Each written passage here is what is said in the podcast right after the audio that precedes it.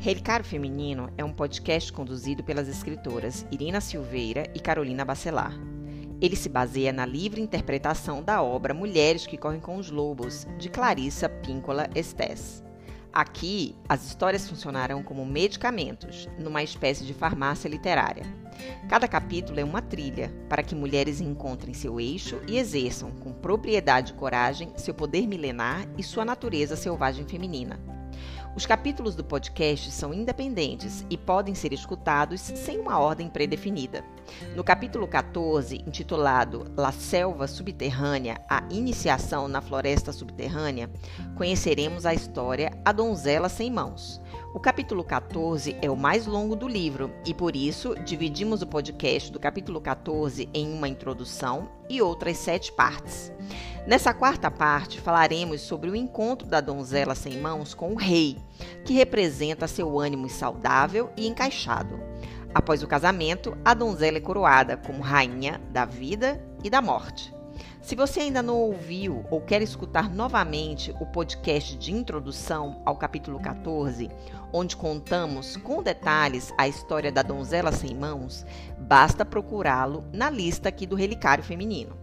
Se quiserem conhecer nosso trabalho como escritoras, acessem nossos perfis no Instagram, underline ao nosso redor, underline e Carolina Bacelar Escritora. Sejam bem-vindas ao podcast Relicário Feminino.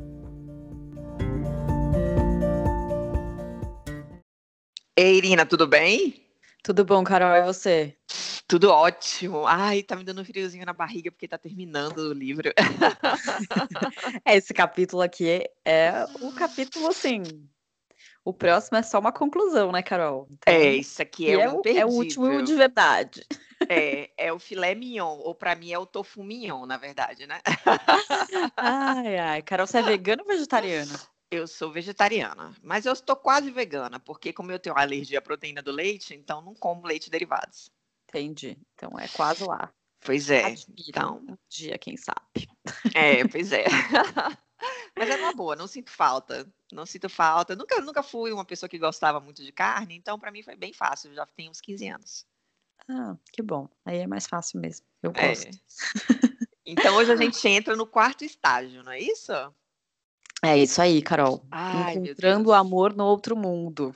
Uhum, exatamente. Nome poético. Muito poético. É engraçado porque a gente fala do amor, é, não sei se você tem essa sensação, mas do amor sempre como uh, é quase que como consequência de falar de amor se limitar ao conceito de amor romântico, né? Uhum. E apesar um, de nessa, nesse estágio aqui, que é o quarto estágio, a gente estar falando é, de um amor que aparentemente é romântico, afinal de contas, a nossa donzela vai conhecer o rei é, no fundo, é um amor próprio. Porque esse rei, como a gente vai ver daqui a pouquinho, é ela mesma. É mais um elemento da psique dessa, dessa donzela, né? Exatamente. E realmente, é um, é um elemento que talvez estivesse meio perdido aí nessa psique, né? E que ela precisava reencontrar. Mas Isso. é mais uma parte dela. Então, sim, a Carol tem razão. Não é o amor romântico, né? Do, Viveram talvez numa, juntos para sempre. É, talvez numa primeira camada seja, né? Naquela é, a que eu chamo daquela camada interpretativa, onde você simplesmente se atém ao que está escrito parece que é um amor é, romântico, mas é, o nosso convite aqui é a gente ir além é, dessa primeira camada, a gente tentar chegar ali numa camada bem interna, que é aquela brincadeira da cebola que eu falo, né? Então, uhum. tudo tem uma interpretação, uma interpretação mais externa, e aí a gente vai aprofundando a ideia aqui que a gente tem trazido para vocês, é a gente ir lá mais para o âmago mesmo da cebola, em termos de interpretação. Mas vamos lá, né, Irina? É, é, a gente é, entrou mais ou menos, a gente parou mais ou menos naquela parte em que ela se alimenta da pera, naquele pomar. E esse pomar tem um dono, e o dono é o rei ele é uma espécie, né? É, esse, e ele conta as peras, ele sabe exatamente quantas peras tem ali nas pereiras dele, né? Mas então, ele esse... não é rei mão de vaca, né? Porque... Não, não é um rei mão de vaca. Quando a gente fala assim, era um rei que ficava ali todos os dias contando quantas peras tinha no pomar, você fala assim, gente, mas que rei chato, né? mas não. Fresquinha. Mas não era esse o caso, pelo contrário. Não. Ele não contava as peras por uma questão de controlar, né, a quantidade Isso. de peras que tem ali. Era um jeito de cuidar dessas peras, né? Exato. Esse, esse rei, ele é o cuidador da botânica da alma, né? A, a Isso. Fala, né? Ele cuida desse inconsciente da psique da mulher. Então ele é uma figura que a gente pode contrapor aqui ao pai da donzela, que era uhum. aquela figura frágil que fez aquele, esse pacto sem conhecimento, né? Que não foi capaz de cuidar da donzela, né? Que não foi capaz de evitar o predador. Exatamente. Psique.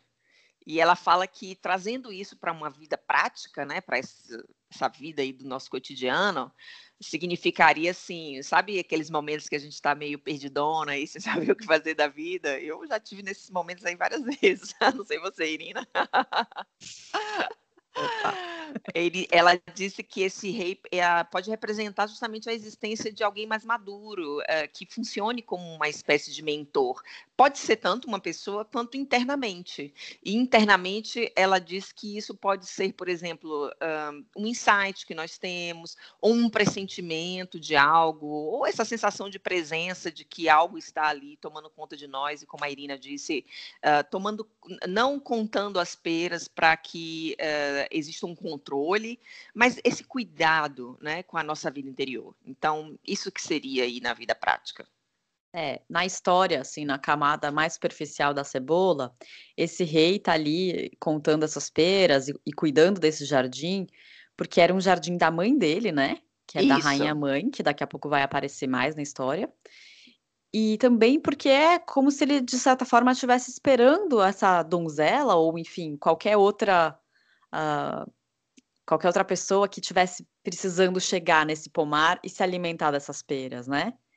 Eu acho que tem um pouco disso, de esse rei estar tá tão disposto a esse cuidado, né, a, a, a se tornar esse insight, que ele está esperando a chegada dessa pessoa. Então, essa contagem de peras é também como se ele soubesse que essa, essa mulher vai chegar aí, né? Exato, e vai se alimentar é, da pera, né? Isso. E ela. E... Fala aí. Não, eu ia falar que ela chega e ela, enfim, ela primeiro na primeira noite tá só o jardineiro lá. E aí no dia seguinte, né, só voltando um pouquinho a história, o jardineiro, o, o rei vai contar as peras e o jardineiro conta a história para ele, fala: "Olha, aconteceu isso, veio aquele espírito, mas eu não fui lá me meter, né, não fui interferir no que estava acontecendo". E aí o rei fala: ah, "Então essa noite eu vou aqui ficar esperando com você". E aí o jardineiro, o rei e o mago que o jardineiro, que o rei chama para ficar com eles, né, que é um mago que assim é um, uma, uma pessoa que tem a capacidade de conversar com os espíritos, ficam esperando essa donzela retornar nessa noite para de novo se alimentar. E esses três representam, é, são a personificação da trindade do arquétipo masculino, né? Uhum. Exatamente. E aí a gente vai ter também a trindade do arquétipo feminino, que é a donzela, a mãe e. E a, a velha. Mãe, e a velha, a rainha mãe, né? Que Isso. vai aparecer só que, é, segundo a autora, tanto essa figura da mãe quanto da velha são representados pela mãe do rei. Essa mãe aqui não é a mãe da donzela original. É a mãe, é, é, é, é digamos, é a mãe do rei como mãe e como uma mulher mais velha que tem uma maturidade, uma sabedoria. Então, isso aí é, fecharia então a trindade do sagrado feminino. É, e né? o que ela fala é que nessa história, a gente tem aquele homem misterioso no começo, que depois se revela como o diabo, né? Uhum. Que é quem faz o pacto com o pai da donzela.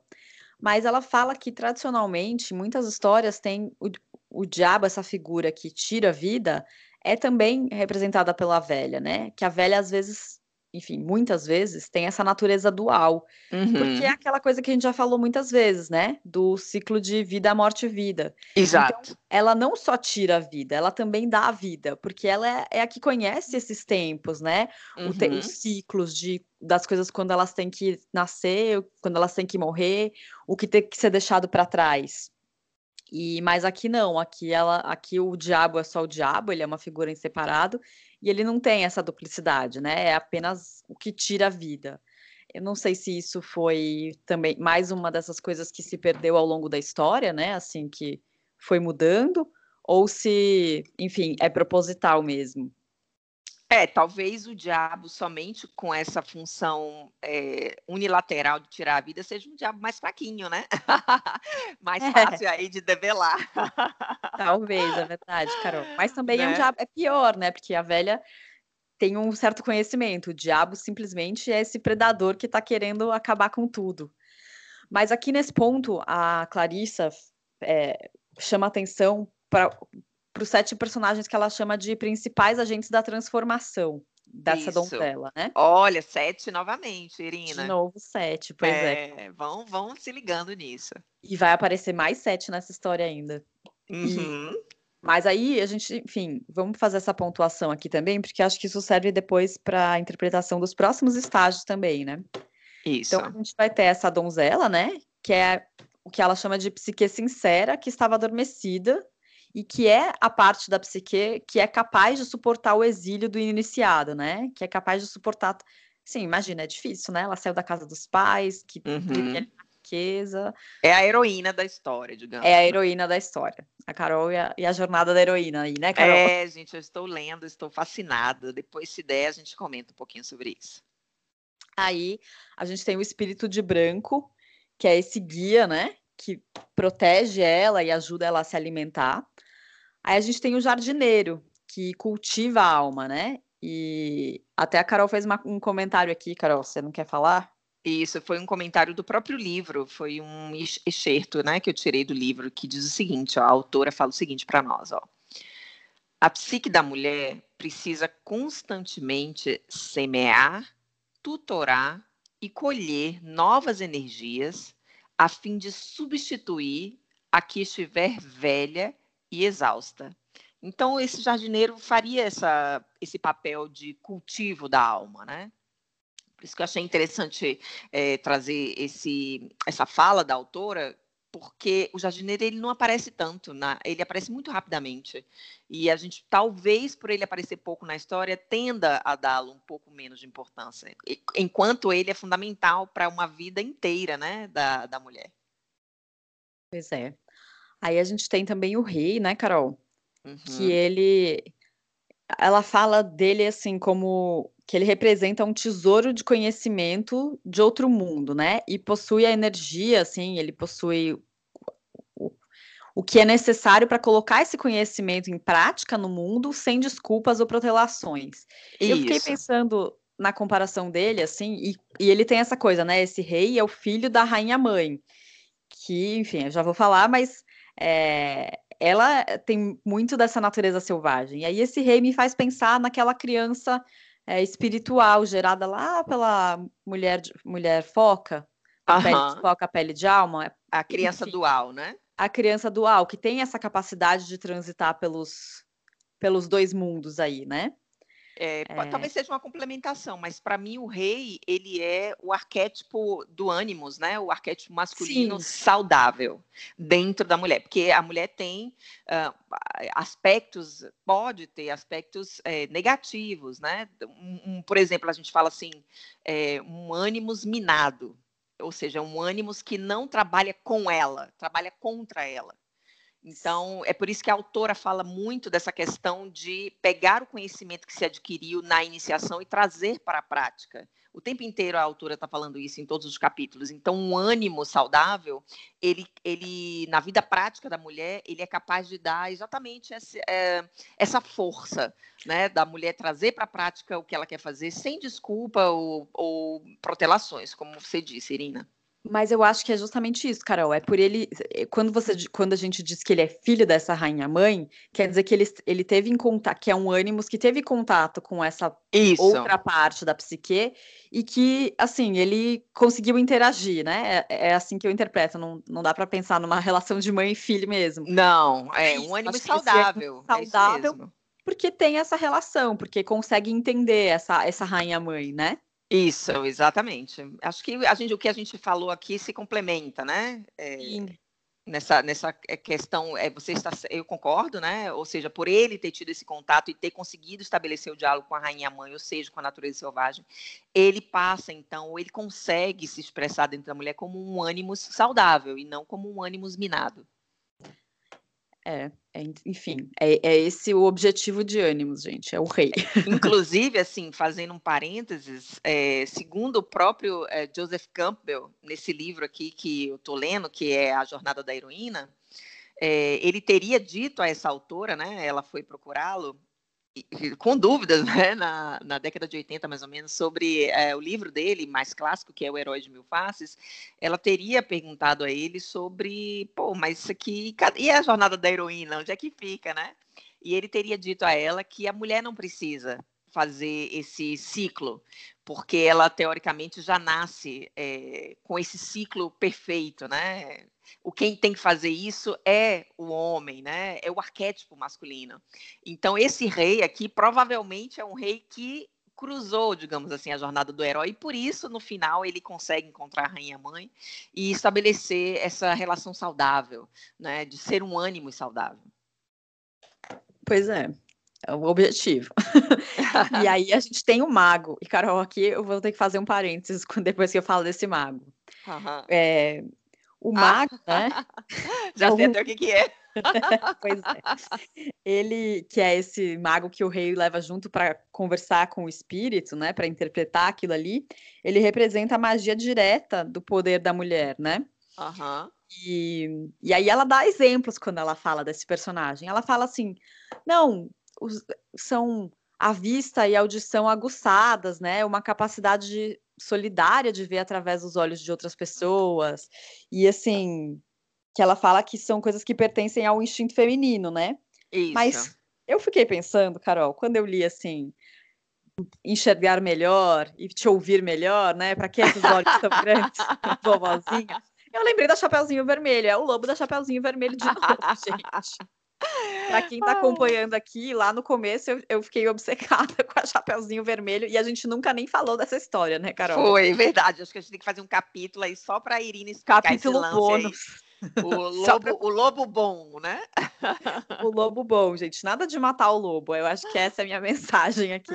Mas, enfim, é, é, o mago é, é essa capacidade mágica, mas não necessariamente mágica, né? Meio Só... metafísica, assim, né? É, eu diria que são sentidos aguçados, né? Uhum. E aí a gente tem a Rainha Mãe, que tem milhares de habilidades e de interpretações para ela, mas ela representa a fecundidade, né? E ela tem essa capacidade também de detectar, enfim, o predador, né? De abrandar as maldições, de saber quando é uma armadilha e quando não, né? Uhum. E, aí, além de fertilidade, ela tem a coisa da, da, da vulnerabilidade, né? E a capacidade de ver, enfim, eu achei aqui legal uma coisa, eu até anotei no livro, que ela fala de uma capacidade de o solo ser vulnerável à conquista, né?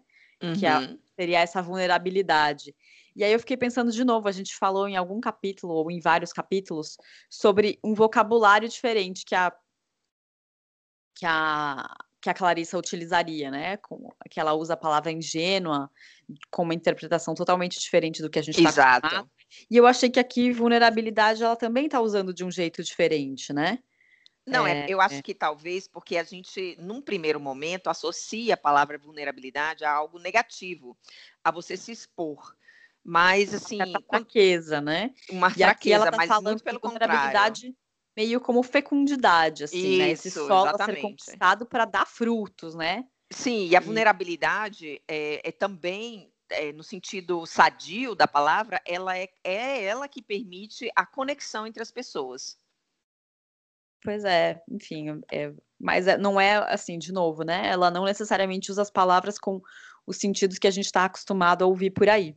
Isso, então é importante quando a gente estiver fazendo a leitura do livro que a gente se atente a isso, né? Faça um exercício de tentar compreender as palavras da ela, ela mesma, porque quando uma, é, um pensador, sei lá, um teórico, ele traz uma palavra num sentido diferente daquele do senso comum, geralmente ele explica isso. Ele explica, Sim. ele dá uma definição para o que ele quer dizer com aquela palavra. E ela faz isso ao longo do livro. Vocês não vão ficar perdidas, né? Nesse sentido. É verdade. Não, não, não, não, não corremos esse risco, mas eu não. só achei legal pontuar mesmo. E aí, o sétimo personagem que ela fala aqui como sendo um agente de representação da psique é o próprio diabo, né? Isso. Que é esse, esse predador natural da psique, tipo o Barba Azul, né? Isso. E ele representa essa natureza dual da alma da mulher, né? Só que nesse caso ele está substituído por uma figura só, né? Uhum. ele é uma força que tem que ser dominada e contida, porque senão a mulher vai cair naquele risco de ruína, né? Vai chegar no, no ponto irreversível. Então Isso. são esses, esses são os sete assim principais da história, né? Os que pelo menos são os agentes de, de transformação. A gente tem vários outros que vão aparecendo aí ao longo da história. É, e eles estão dentro de nós. Eles precisam ter uma harmonia. Né? Talvez eles não estejam harmônicos, como a gente acabou de descrevê-los aqui, mas eles estão. E todos eles juntos formam é, o que ela chama, mas na verdade não é ela, né? Isso é um termo da alquimia medieval, a conjuntio. Bom, não sei como é que fala né, essa palavra aí no original, vamos falar como está sendo escrito aqui, a conjunctio, que é justamente um termo alquímico, né, que representa essa união bastante transformadora entre elementos dessemelhantes. Isso é importante, não são elementos parecidos que se unem, não é uma uh, essa união muito positiva, né, oriunda desses elementos aí é, dissemelhantes e que necessariamente vai estar atrelado àquilo que nós já, vi, nós já vimos ao longo dos outros episódios, que é esse ciclo da vida, morte, vida, vida, morte, vida constante é, da nossa vida, né? Então é, é, interessante a gente entender esses elementos como eles estando dentro de nós. E o que ideal seria a gente fazer essa união é, harmônica né, entre eles, criando essa conjunção, né? Pois é, é, e eu acho que eles só formam isso assim, a minha interpretação aqui, né, Carol? Uhum. Me corrija se eu estiver falando bobagem. Mas é porque essa, esses elementos só vão. Uh, enfim, eles já estão no processo, né? Mas eles só vão passar a ser um elemento só é, uniforme, assim, vamos dizer, uma vez terminado esse processo de iniciação, né? É, eu, eu concordo. Eu acho que ao longo do processo eles não vão estar equilibrados, digamos assim. Você pode até ter um ânimo saudável, mas talvez ah, você não tenha aquele contato com a velha sábia e assim vai ser diferente para cada uma, né? Mas eu concordo que ao fi, quando nós passamos por um processo de iniciação, realmente eles tendem a se equalizar. Lembrando que ao longo da vida a gente pode passar por mais de um processo de é, iniciação. Então, em algum momento pode haver um desequilíbrio e aí sim você parte para um outro processo. Pois é. Não é uma coisa que você adquire uma vez e você vai ter para sempre, né? É, eu acho que pode ser que sim. Disso em é, outros episódios também, né? Uhum, que já. são vários começos e vários finais ao longo é, da vida. É, e que é normal a gente ter medo mesmo, mas o ideal seria poder enfrentar é, esses recomeços, esse, o ciclo da morte para dar origem a uma nova vida. Bom, e aí a gente já falou um pouco no episódio passado, né, dessas peras que o rei tomava conta, né, que elas representam essa nova vida. A Carol falou bastante da, da pera como semente, né, e, então agora a gente está nesse ponto, né? Falando das do que que essa do que que essa donzela encontrou no jardim, né? E, e a autora diz que essas peras sempre vão estar tá no, no caminho, vão, vão se apresentar no caminho de quem sentir fome ao longo dessa jornada de iniciação, né? Então é, é quase que um fica calma, tá tudo bem, você não vai morrer de fome no caminho, né? Isso. Ela, nesse ponto, ela volta um pouquinho, né? Nessa questão da simbologia das peras. Sim. E, e naquilo que a Irina falou sobre o rei não ser um rei possessivo ou mesquinho, muito pelo contrário. Aquela contagem das peras, como a Irina disse, é a, é a atenção do rei em busca da chegada desse alguém pronto ali para a iniciação. E na hora em que a donzela come a pera, é justamente como se ela, digamos, entre aspas, aí, tocasse o sino né, para sua chegada. E a ajuda vem logo de imediato aí, é, através, né, por meio do rei, do mago, do jardineiro e dessa velha mãe aí que vem para acudi-la, né? Ou para nos acudir. pois é. E aí, assim, esse processo, ela, ela, fala que todo mundo acaba chegando nesse pomar do rei em algum momento, né? Que a gente não escapa disso. Mas essa chegada não é tão simples, né, Carol? Ela não. tem que ultrapassar um poço que é o, aquele espírito branco lá que, que vem acompanhando Acompanha, ela, é. né? protegendo, ele esvazia um fosso. Para ela atravessar essa, esse, né? Para ela não se afogar no fosso não ter, e, e poder comer as peras, né? Poder comer a pera. E esse fosso, a, a Clarissa fica um tempão falando dele, do simbolismo dele, né? Ela fala do rio Estige, é assim que pronuncia? Eu acho que é. Enfim, ela fala desse rio que é um rio que simboliza a morte, né? É, na cultura, na, na, na, cultura egípcia, né, antiga, tem aquela coisa da, de, do rio que era cruzado, né, pelo quem tinha sido morrido tinha aquele canoeiro. Isso, isso. é um pouco essa simbologia, né, de fazer esse de fazer essa passagem. Mas a uhum. mulher não uhum. pode ficar muito tempo nesse. É como se ela tivesse morta por um instante, né? Quando ela entra nesse. Quando ela cruza esse rio, né? Como se ela tivesse passado por isso. Mas ela não pode ficar aí, porque ela não pode ficar muito tempo nesse, nesse estado de muerte por instante que a, que a Não mesmo. Fala, né?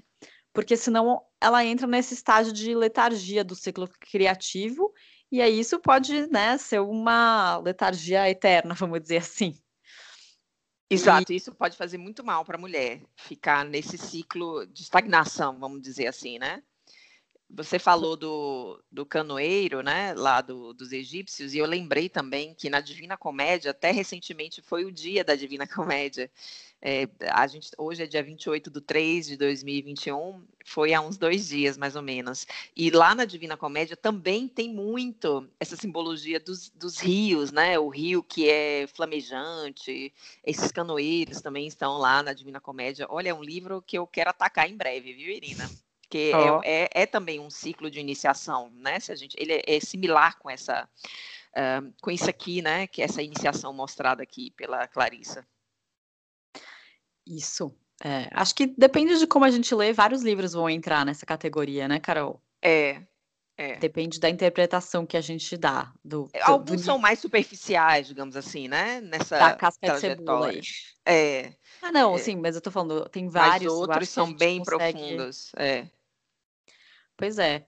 E, enfim, a mulher, né, ela tem que passar pela terra dos mortos na descida, e às vezes ela fica confusa e acha que ela vai ter que morrer, né? Mas não é verdade, ela tem que passar pela terra dos Isso. mortos como criatura viva, né? A Clarissa fala, porque, uhum. segundo ela, é assim que a gente vai conseguir finalmente gerar consciência, né? Eu acho que tudo nesse capítulo, nessa história da donzela uh, sem mãos, é uma forma de se gerar consciência. Ela tá lá é, livre, leve, solta, varrendo atrás o quintal da casa dos pais, e aí é, o pai dela faz esse pacto. Ela passa três anos esperando chegar o diabo para buscá-la. Aí ela, enfim, consegue não ser levada, mas tem suas mãos mutiladas, né? Tudo isso são são starts para a mulher começar a acordar, né? E, e entrar nesse estado de consciência. Pelo menos foi assim que eu enxerguei, né? É, eu acho assim que, novamente, né, trazendo para a vida prática, eu não sei, eu já estive nesse mundo dos mortos algumas vezes.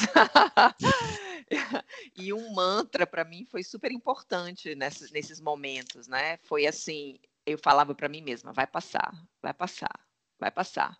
Eu acho que ficar me badalando esse vai passar, sabe, Irina, fez com que eu justamente não morresse ali naquele momento, né, de inferno, vamos botar assim.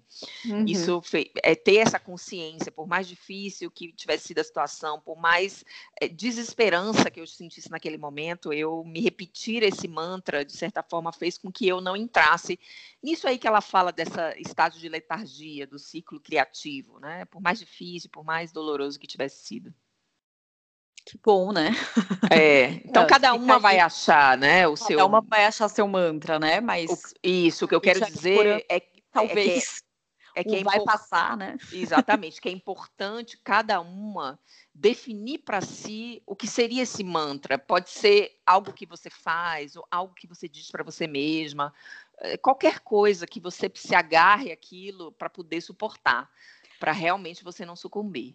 E eu acho que, Carol, o importante aqui também é frisar que esses momentos são passageiros. Isso. Talvez por isso, isso que o vai passar seja bom, né? Porque isso. são passageiros, assim. as coisas boas passam, mas as ruins também passam. Exatamente. Elas não ficam, diferentemente de como algumas pessoas querem vender isso, né? Muito pelo contrário. Não passa. Olha, gente, já visitei diversos infernos, tá? Passa. Fiquem tranquilas. Lembrem-se de mim.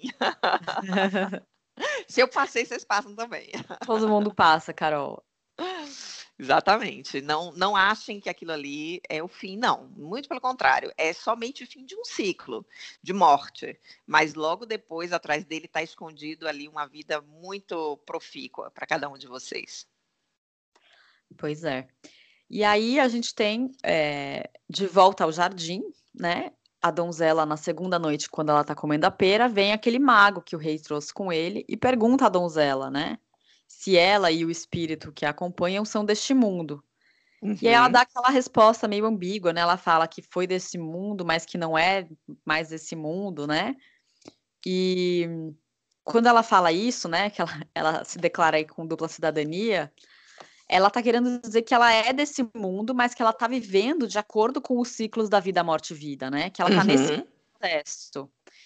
E, e de novo, aqui, é, ela também me lembra aquela criança medial, né?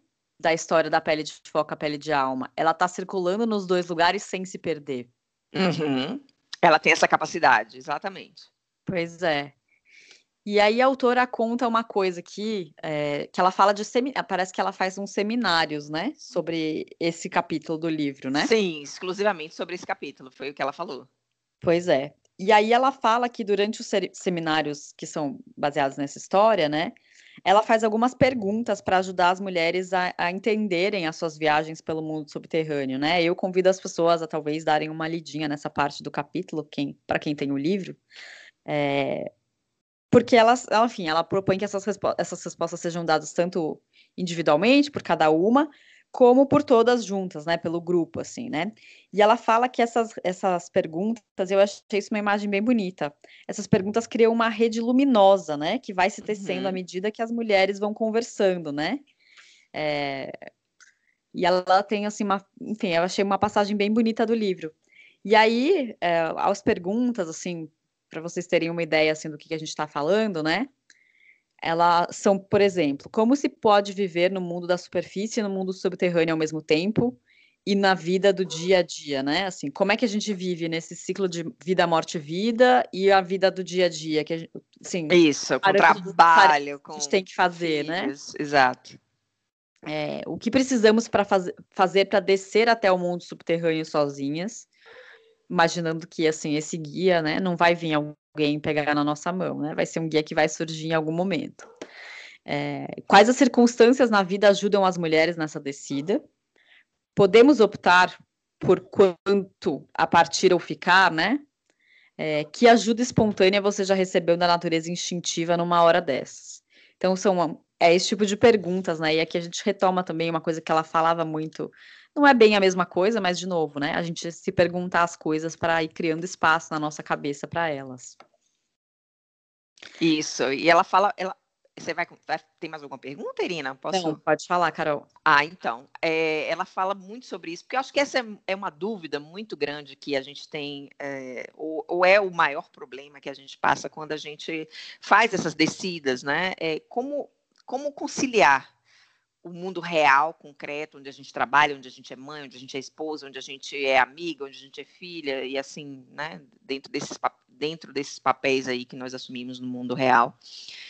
Um, e essa descida, né, essa, entre aspas, né, uma depressão, às vezes a gente até sente depressão nessas descidas, literalmente ela disse que é muito importante a gente manter os pés na realidade, ou como eu gosto de dizer, né, estar com os pés fincados na realidade. E essas tarefas do mundo objetivo, quando a gente está nesse momento de, nesse estado aí de dupla cidadania, é fundamental, porque esse vínculo entre é, o mundo subjetivo e o mundo objetivo é justamente o que nos ajuda a manter esse equilíbrio, eu diria até uma saúde mental, física e mental, né? Então, para a gente sempre ter isso em mente, por mais difícil que seja a gente atuar no mundo concreto, quando a gente está na descida, nessa dupla cidadania, ao mesmo tempo é aquilo ali que mantém a nossa sanidade. Acho que quem já passou por isso vai entender muito bem essa passagem aqui. E no segundo dia, essa mulher, ela come uma segunda pera. Não é isso, Irina? Isso. E, e, e, é justamente ali onde ela se alimenta desses segredos aí, desse ciclo da vida, morte e vida, quando ela sabe ela tem consciência, e nesse livro da Jornada da Heroína, ela fala muito sobre isso, é de nós termos a consciência de que na descida nós vamos ter ajuda. Então, quando ela come esse segundo fruto, essa segunda pera, essa segunda alimentação daquelas sementes, ela internaliza esse relógio desses ciclos de vida, morte e vida. Né? E aí ela se pergunta, bom, mas, uh, né, ou a gente se pergunta também, né, mas uh, onde tem essa pera, né? Cadê Quero, tem no mim, mercado. Essa dupla cidadania tá uma bagaça, né? Só coisa ruim. Já acordo com aquela sensação assim de, de ansiedade, né? Então, onde é que a gente acha? Onde é esse supermercado aí da, da outra vida, né? Pois é, tem no Oba. né, no Pão de Açúcar, não, gente. Aí ela fala o seguinte, que é, a gente tem que mergulhar nesses mistérios aí do feminino, dos ciclos da terra, dos insetos, dos animais, das aves, é, porque comer a pera é justamente saciar a nossa fome criativa. E ela já falou isso em vários outros momentos, né? Um, de que é, nós temos uma fome criativa interna bastante imensa e que muitas vezes a gente, pela vida prática, a gente acaba não exercendo essa fome criativa. Você sabe, Irina, que tem dias que eu me sinto meio assim, sem, sem razão aparente, meio deprê, assim, sabe? E eu já acho percebi... que todo mundo, Carol. É, to, acho que todo mundo, né? Mas é, mas sabe o que, que eu. Aí eu sabe o que, que eu faço? Eu já aprendi. Eu sento e escrevo. Na hora passa. Olha é só. impressionante. Depois que eu li isso, né, e que eu falei, ah, deixa eu tentar para ver se é essa minha fome de criatividade que está gritando lá dentro, né? E realmente, eu tenho aqui umas folhas de papel pautado que eu faço aquelas páginas matinais às vezes, né? De manhã cedo eu escrevo algumas coisas, pra, até para organizar meu pensamento. E, e, eu percebo que se eu estou num dia desses, assim, que eu estou mais angustiada e tal, é passa, passa, passa na hora. Impressionante. Fica mais uma dica, gente. Pra, né? Uhum. Claro que não necessariamente para todo mundo vai ser escrever, pode ser outra Isso. coisa. Vai, vai, respirar, vai caminhar lá fora, né? Uhum. É... Você sabe que eu acho que para mim isso funciona muito bem, essa umas caminhadas, mas tem que ser sozinha, gente. Não adianta ir com alguém falando que não, não vai, uhum. não é a mesma coisa. Mas você vai andar sozinha, parece que a cabeça, não sei, faz uma limpeza, assim você fica olhando os outros e pensando, parece que seu pensamento vai se assentando, assim, você vai. É, eu, para mim funciona bem também. É uma caminhada assim. Pois é, cada uma vai achar o seu jeito, né? Mas eu acho interessante achar esse jeito, né, de, de voltar ao centro.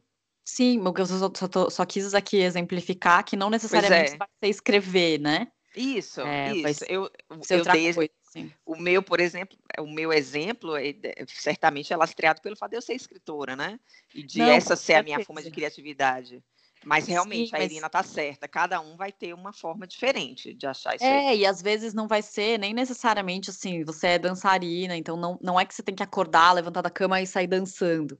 Pode ser que seja outra coisa, né? Pode ser isso. Ah, ficar olhando pela janela, parada, assim, sem, né? Não, não, são várias formas, assim. Isso, é isso mesmo. Né? E a, e a, gente tem aquela intuiçãozinha que diz o que, que a gente precisa, né? Se a gente precisa ficar mais contemplativa, se a gente precisa fazer alguma coisa, a gente sabe, né? Eu acho, no fundo. Isso. E, e aí... Mas voltando, né? Ela come uhum. essa segunda pera lá no jardim e o rei, né? Enxerga essa mulher, vê e ele automaticamente, instantaneamente se apaixona pela, por essa donzela e diz que quer casar com ela, que quer cuidar dela, né? E, e o que a Clarissa fala que é muito interessante, que ele e a mulher tava toda desgrenhada, né, Carol? Toda suja. Isso. Não sei quantos dias. Então, é, e aí o que a Clarissa fala é que esse rei reconhece a donzela não apesar do estado dela, né? Não apesar de ela estar toda desgrenhada, suja, não sei o quê, mas por causa desse estado, né? Isso. E aí, é, ela não precisa se disfarçar, né? Que nem a Cinderela faz. é, pois é. vai lá com a carruagem de abóbora transformada em carruagem. Mas o rei, pro rei se apaixonar por ela, ele, ele reconhece essa mulher como sua igual. E é por isso que ele se apaixona por ela, né? Eu acho que é uma coisa, assim, aqui ela já tá num processo num, num, processo, não, ela já está num momento do processo de iniciação em que esse rei a reconheceu como igual. Talvez lá atrás, antes dela ser mutilada, antes dela, enfim, começar a, essa perambulação, ele não a tivesse reconhecido. Talvez. Talvez, exatamente. E ele, ela continua falando, né, que nessa época aí meio esquisita, que a gente está meio nas profundezas, mas também a gente está na superfície, o nossa vida ela não é tão no ideal aí como a gente gostaria que fosse, uh, e a gente recebe esse alimento, é o que o Jung chama de tensão dos opostos, é, Freud fala em bifurcação e alguns contadores de história chamam de nascer de novo, né? Tudo a ver aí com se alimentar da pera. E que esse casamento, então, que se concretiza entre o rei da terra dos mortos e essa mulher, essa donzela sem mãos, né, da terra dos vivos, é esse casamento entre é, díspares, aparentemente díspares, mas que pode durar para sempre ou até mesmo até o momento em que um novo aprendizado é, seja necessário. O que eu achei interessante, né? É, eu acho que essa disparidade entre os dois ela é aparente. Ela, acho que na profundeza ali, ela não é, eles não são tão díspares assim.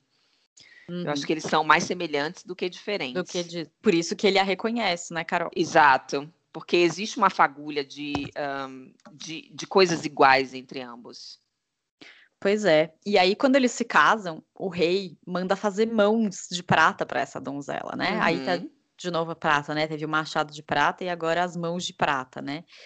E o que, que essas mãos querem dizer, né? O que, que elas representam? Elas, elas são mãos espirituais que permitem a essa donzela é, maior compreensão do mundo espiritual, né? Uhum. É, é engraçado a gente pensar em mãos, né? Que são coisas que pegam coisas palpáveis do mundo material, né? Do mundo do ego, vamos dizer assim, como sendo mãos espirituais para uma compreensão, né? Desse, desse mundo. Uh, Isso. Não palpável. Pe Exato. Pegar alguma coisa que no início você não entende, passar por um processo e, e, e passar a conhecer aquilo, né? Isso seria esse processo das mãos. Uhum. E assim, eu, eu, ela até mais para frente na história, a donzela vai recuperar as mãos dela, né? As mãos renascem. E ela nunca joga fora essas mãos de prata, ela, ela guarda essas mãos uh, como presentes, né?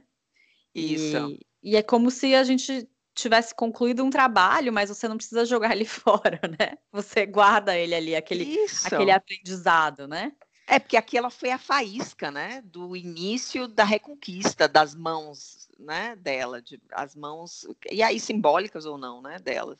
Sim, e aí a, a Clarissa faz uma comparação dessa donzela. Essa, esse estágio do capítulo é muito rico, né, Carol? É, ele é é longo, é verdade. Ele é longo. Ela faz essa comparação da donzela com Efaístos, né? Ela é. diz que ambos é, né, são irmãos em termos arquetípicos, porque Exato. os dois têm pais que não têm consciência do valor deles, né? Uhum. Vou, assim, contando rapidinho a história dele. É, ele é filho de Zeus com Hera, e quando Zeus aparentemente era muito ciumento e possessivo. Eu adoro esses deuses gregos, gente. e aí ele ordena que a mãe, né, que a Hera, jogue o menino, dê o menino ao nascer. Aí ela obedece, mas quando ele cresce, ela reintegra o menino ao Olimpo, né? O filho, né? Já não mais o menino, ao Olimpo, né? E ele tinha se tornado um ourives e prateiro muito talentoso. E aí, uma vez, enfim, era Zeus ali quebrando pau, mas. pra variar, né? briga de marido e mulher não se bota colher, né? Mas é faístas. Foi lá, tomou partido da mãe. E aí Zeus jogou ele lá de cima, lá do alto, e aí ele teve ambas as pernas destroçadas quando ele caiu no chão, né? Mas ele, usando o conhecimento que ele tinha aprendido como ourives e prateiro, ele construiu, reconstruiu suas pernas, né? Isso. E aí ele passou a fazer todo tipo de objeto mágico, enfim. E ele tornou-se um deus do amor e da restauração mística. Nossa, eu adorei o Efaístos, assim, para literatura infantil ele funciona super bem. É, bom, então. Eu achei bem legal a comparação aqui, né? E aí eu lembrei que, assim, a gente tá aqui tentando fazer sempre, né, os, os ganchos com capítulos anteriores. Aqui a gente já falou bastante do Pele de Alma, Pele de Foca, mas nessa história do Efaístos, né, como na história do Meia-Lua, é, ele teve que colocar em prática o aprendizado dele. Exato mesmo sendo filho dos deuses, ou seja, não tinha magia que pudesse reconstituir essas pernas dele, não tinha ilusão que fosse dar essas pernas de volta para ele. Ele tinha que usar o conhecimento dele, ele tinha que colocar em prática o que ele aprendeu para se salvar. Eu achei assim essa comparação muito boa, porque não é nem com uma história do livro, né, desses contos que ela selecionou.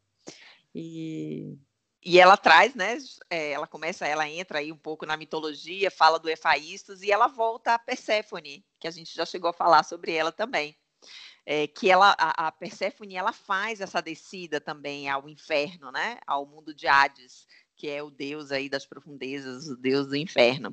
E, e ela diz isso que a Perséfone, ela não era apenas uma mulher, mas ela era a rainha da Terra dos Mortos, né? E o, esse mundo subterrâneo onde ela era, digamos assim, é, ela era soberana ali naquele mundo subterrâneo, chamava-se Eliseu, que é justamente Terra das Maçãs, hum. né? E aí ela traz uma, ela chega a falar um pouquinho de Avalon também.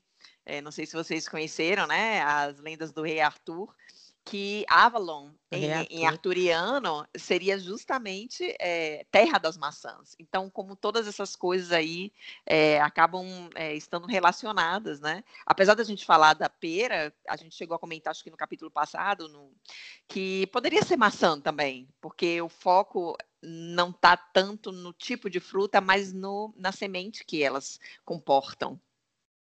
É bem Sim. legal dela fazer essas comparações aí nesse finalzinho do capítulo. Então, e ela então fala bastante das maçãs, né? Desculpa, Carol. Sim, sim, claro. Porque ela fala também daquela macieira lá do comecinho, que a menina estava perto da macieira, e ela compara a menina Isso. com essa macieira florida, né? Que tinha todo esse potencial. É... Enfim, então ela faz uma digressão aqui até que bastante longa, né? Aham. Por e... isso que ela acaba né, é, pegando aí, fazendo essas pontes com a mitologia para poder.